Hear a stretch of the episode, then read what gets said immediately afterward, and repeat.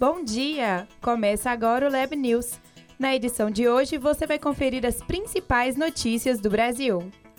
Senado aumenta pena para os crimes de injúria racial. Projeto de valorização de pequenos produtores rurais. Última pesquisa Datafolha para presidente aponta Lula na frente da disputa. Artistas demonstram apoio a candidato à presidência do PT na virada cultural em São Paulo. Chuvas em Pernambuco provocam morte e destruição. Começa agora o Lab News.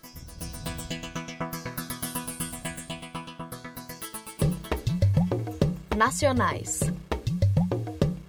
O plenário do Senado Federal aprovou o projeto de lei que aumenta a pena para quem cometer crimes de injúria racial. Os detalhes com o repórter Guilherme Sá. A Câmara do Senado aprovou no dia 18 de maio o projeto de lei 4566/2021. O texto eleva a pena de 2 a 5 anos de reclusão para os crimes de injúria racial em atividades esportivas, culturais, artísticas, humorísticas e religiosas. Atualmente, o Código Penal prevê de 1 a 3 anos. Para Gilberto Silva, advogado e presidente nacional de Igualdade Racial da Rede Ação e Reação Rari Brasil, a aprovação do PL representa um importante instrumento contra o racismo. A aprovação é extremamente importante para que se tenha uma eficácia na punição das pessoas que cometem esses crimes. Infelizmente, uma legislação branda faz com que a sociedade se sinta legitimada a praticar os atos de racismo, de injúria racial e de crimes contra a honra.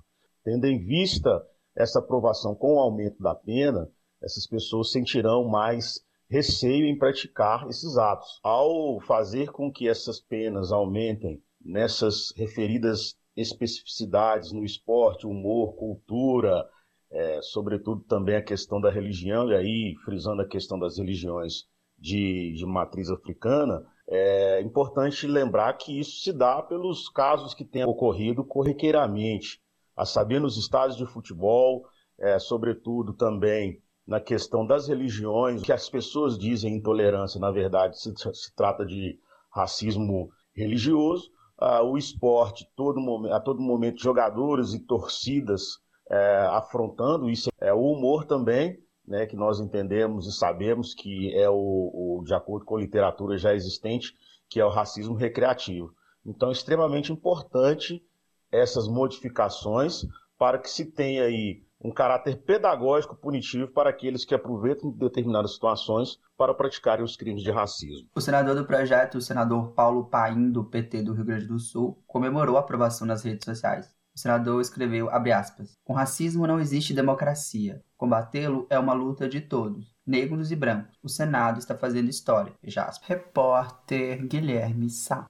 Cada vez mais vemos a desvalorização do produtor rural, que precisa se adaptar às necessidades do mercado atual. Para os pequenos produtores, é muito difícil competir com o mercado de grandes empresas que possuem grandes produções. Acontece que, em Tabirito, Minas Gerais, existe uma mercearia que trabalha com a valorização destes pequenos produtores. A reportagem é de Maria Eduarda Oliveira. Bom dia, tudo bem? Aqui é Maria Eduarda Oliveira. Hoje eu estou aqui com Rony Antônio de Almeida. Ele é proprietário da Mercearia Paraupeba. É, Para quem não sabe, a Mercearia Paraupeba ela fica em Tabirito e ela foi tombada como patrimônio imaterial da cidade devido à forma de comercializar, que até hoje ela traz muito, muitos requisitos de como eram as vendas é, nas, nos séculos passados e principalmente porque elas, eles têm um trabalho muito bacana com o produtor rural. Então hoje eu trouxe ele aqui para poder comentar com a gente um pouquinho sobre como é esse trabalho com o produtor rural feito dentro da Paropeba. Bom dia a todos. Pois é, é isso aí. A mercearia Paropeba tá, é, veio da época do meu bisavô, né? E hoje eu estou na quarta geração. É, a gente trabalha, né? Por, por estar tá no interior, é, parece que fica até mais fácil, né, da gente ter em mãos os pequenos produtores, que também vai passando de pai para filho. Então eu tenho fornecedor que o, o, pai, o avô era fornecedor nosso, né? E é, não só o do queijo, né? O, aquele que, que mexe com o milho, né? Que tem o fubá de muindágua, que aqui também é a, a região do pastel de angu, né? e então a gente trabalha com justamente com os pequenos, porque os, os pequenos é o que faz a diferença da qualidade do produto. E isso eu aprendi com meu pai, que a gente tem que estar tá sempre é, não só prestigiando eles, né, para incentivá-los a eles continuarem a, a continuar produzindo, porque se a gente não compra na mão deles, eles perdem aquele interesse, não conseguem sustentar a família, né? E aí isso é quem ganha são três pessoas: quem produz, quem vende e quem compra. E é uma gratidão para a gente ter eles, né, como parceiro de muitos anos. E com relação ao escambo, né, troca de mercadoria, que também acontece espontâneo. É, isso é, é, toda hora é, acontece aqui. Vem um fornecedor trazer algum produto para a gente, é claro, ele fez lá com o maior carinho e tudo, um, igual eu citei sobre o queijo, né? Aí o Chico Peixoto vem trazer o queijo, ele olha, ele leva um fubá, aí ele leva um feijão que talvez ele não, não colheu, né? Que não, não, não tem lá, está mais na área de queijo e tudo aí ele vê uma goiabada, então ele vai comprando outras mercadorias, né? Também de outro fornecedor que também entrega para a gente lá. E isso é, eu fico muito alegre, né? Que entre eles ali a gente já faz aquela troca de mercadoria ali. Então, gente, para quem não conhece e nunca viu o trabalho nosso, é, vem aqui um dia em Tabirito e você vai ver. O espaço é pequeno, tá? Mas é grande de muitas mercadorias prazer, muito obrigado pelo convite, Maria Eduarda, e espero que muitas pessoas né, espelham e, quem sabe, é, façam o que a gente tem feito de muitos anos para cá, prestigiando esse pequeno produtor que é muito sacrificado. Um abraço. A última pesquisa divulgada pelo Datafolha foi realizada entre os dias 25 e 26 de maio e mostra Lula liderando a corrida pelo cargo de presidente do Brasil com 48% das intenções de voto. Logo atrás, o atual comandante Jair Bolsonaro aparece com 27% dos votos e os demais pré-candidatos praticamente dividem o restante dos votos de maneira nivelada, se considerarmos a margem de erro de dois pontos percentuais. Ligeiramente à frente dessa turma está Ciro Gomes, do PDT, que contabiliza 7% das intenções de voto. Analisando somente os votos válidos, o líder da esquerda conta com 54% dos votos, contra 30% do membro do Partido Liberal. A pesquisa ouviu a opinião de 2.556 brasileiros espalhados por 181 cidades.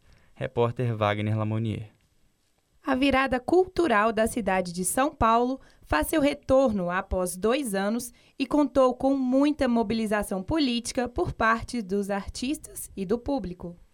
Mesmo após Pablo Vittar ter sido acusada de propaganda eleitoral antecipada no festival Lula Palusa, os músicos na virada, em grande maioria, evidenciaram seu apoio à pré-candidatura à presidência de Lula, ou ao menos o seu repúdio pelo atual presidente, sem citar explicitamente os nomes dos presidenciáveis. Principalmente pelo uso do símbolo L, feito com as mãos ou pelo fenômeno dos gritos de fora Bolsonaro da plateia. Grandes artistas como Ludmilla, Marcelo D2, Criolo e a banda Ultraje Rigor demonstraram suas intenções de votos nas próximas eleições presidenciais. Subiu para 84 o número de mortes por conta das fortes chuvas que atinge cidades de Pernambuco desde quarta-feira 25. A nota oficial ainda informa que há 3.957 desabrigados, sobretudo nos municípios da região metropolitana e na Mata Norte. Até o momento, 14 municípios decretaram situação de emergência. As atualizações do número de vítimas foi divulgado na noite de domingo, 29 de maio.